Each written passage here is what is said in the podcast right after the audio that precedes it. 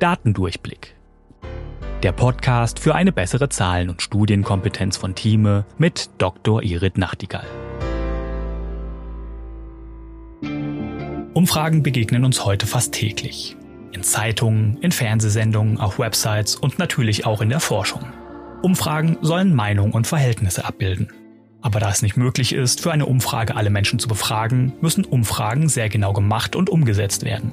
Denn das Meinungsbild soll nicht verzerrt werden. Irit erzählt uns heute über mögliche Fehlerquellen und wie man eine gute Umfrage umsetzen kann.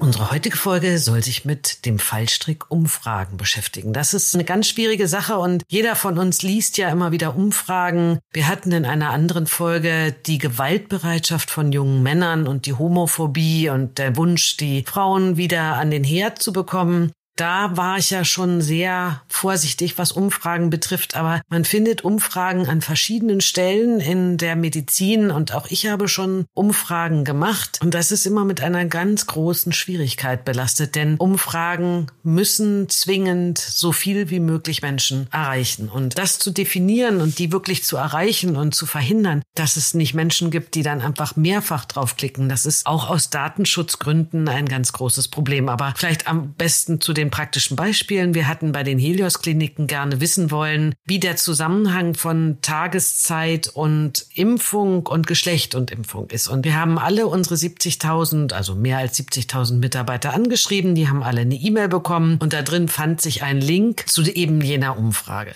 Eigentlich erstmal eine coole Idee, aber ganz viele Fallstricke darin. Wir wissen gar nicht, wie viele von den 70.000 Menschen ihre E-Mail-Adresse nutzen, wie viele da einfach gar nicht reingucken. Man kann sich vorstellen, wenn das normal Leute sind, die nicht viel am Computer sitzen, normale Pflegekraft, aber auch Service-Mitarbeiter, wie oft werden die in ihre E-Mails reingucken? Und auch die Ärzte gucken sicher nicht dauernd rein. Und meistens ist man ja von solchen E-Mails auch eher so ein ganz klein bisschen genervt. Aber es haben von diesen 70.000 Mitarbeitern gab es 10.000 Antworten. Und ich sage jetzt extra nicht, das haben 10.000 mitgemacht, denn wir hatten weil wir das datenschutztechnisch nicht anders abbilden konnten, keine Garantie, dass Menschen nicht mehrfach mitgemacht haben. Und da ist eben schon die erste Schwierigkeit. Man hätte wohl mit ganz großem Aufwand hinterlegen können, dass von jeder E-Mail-Adresse nur einmal etwas abgegeben werden kann. Aber das wäre wirklich ein ganz großes Datenschutzproblem gewesen. Und das wollten wir nicht machen, weil es damals einfach auch so ein bisschen um Geschwindigkeit ging. Es war mitten in der Pandemie und wir wollten wissen, ob es einen Unterschied macht, wann die Leute geimpft werden, ob es eher vormittags oder eher nachmittags ist, wer hat mehr Nebenwirkungen, so dass man auch so ein bisschen das steuern konnte, dass man die Leute nicht alle gleichzeitig impft, sondern vielleicht zeitversetzt. Wann kamen denn die Nebenwirkungen von den Impfungen? Wie viele waren wirklich krankgeschrieben? Das hatte eine sehr praktische Umsetzung, weil doch eine Zeit lang relativ viele Menschen nach den Impfungen ausgefallen sind.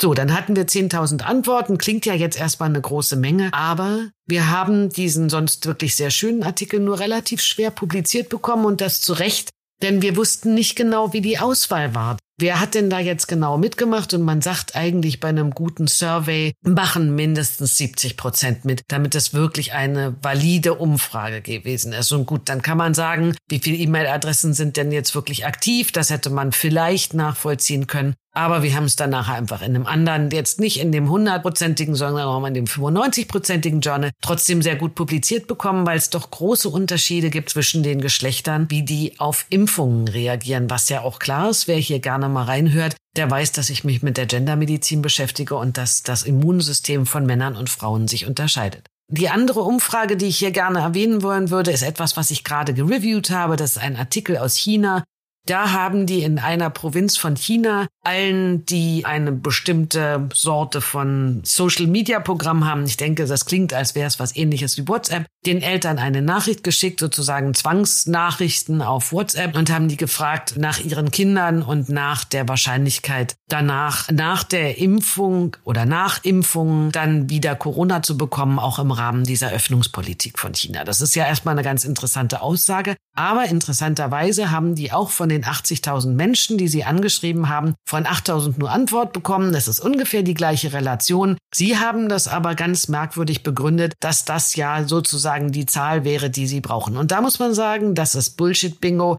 denn es gibt keine Zahl, die man braucht, um eine gute Aussage zu treffen. Es gibt einen Prozentsatz der Menschen, die man erreichen muss, weil man sonst Verzerrungen drin hat. Das ist auch nicht schlimm, wenn man damit umgeht. Es geht ja bei der Zahlenkompetenz immer nur darum, ob man ehrlich mit den Zahlen umgeht. Und die haben jetzt gesagt, nee, hier, ne, wir haben hier locker 8000, das ist eine Zahl, mit der kann man umgehen. Aber wie gesagt, das ist bei den Surveys deswegen nicht so ganz einfach, weil man ja, und das wissen auch die nicht, nicht genau weiß, von wem man was zurückkriegt. Und meistens antwortet eben eine bestimmte Sorte Mensch und andere antworten nicht, so dass man auf jeden Fall immer eine Verzerrung hat. Also man kann sagen, wir haben nach so und so viel Zeit nur so und so viel mitbekommen. Das ist eine Methodenkritik. Aber nachher zu behaupten, das wäre schon alles super mit den 10 Prozent, das ist natürlich wirklich schwierig. Das war jetzt mal so ein kurzer Ausblick zu diesen Befragungen, den Surveys in der Medizin, die immer mal wieder gerne gemacht werden, die auch sehr, sehr gut sein können, wenn man die ausreichende Menge von Menschen erwischt, wenn man es lange genug plant, dass man das mit dem Datenschutz richtig hinkriegt, dass man eben nur einmal pro Befragung antworten kann, dass man die Menschen auch wirklich erinnert, dass man nur aktive E-Mail-Adressen anschreibt und nicht wie bei uns alle, wo man gar nicht weiß, wie viel aktiv sind. Da steckt eine ganze Menge drin. Wenn man es gut macht und wenn man eine hohe Response-Rate hat, dann kann das ganz wertvoll sein. Aber es ist nicht so einfach, wie man erstmal denkt. Das war der Fallstrick. Surveys. Das war Datendurchblick von Thieme mit Dr. Irit Nachtigall. Ihr habt selbst Fragen zu einem der Themen oder ihr wollt verstehen, wie bestimmte Zahlen oder Studien funktionieren? Dann schreibt uns gerne an audio.thieme.de. Und vielleicht ist eure Frage schon bald Thema in einer der nächsten Folgen. Wenn ihr keine Folge verpassen wollt, abonniert uns auf Spotify, Apple Podcasts oder wo ihr am liebsten eure Podcasts hört. Und wenn euch der Podcast gefällt, freuen wir uns über eine 5-Sterne-Bewertung, denn Zahlen und Statistiken sind auch für uns wichtig. Datendurchblick ist eine Produktion der Georg Thieme Verlag AG. Recherche und Sprecherin für diese Folge ist Dr. Irit Nachtigall. Projektleitung Nadine Spöri, Cover Nina Jenschke und ich bin Daniel Dünchem für Moderation und Produktion. Tschüss und bis bald.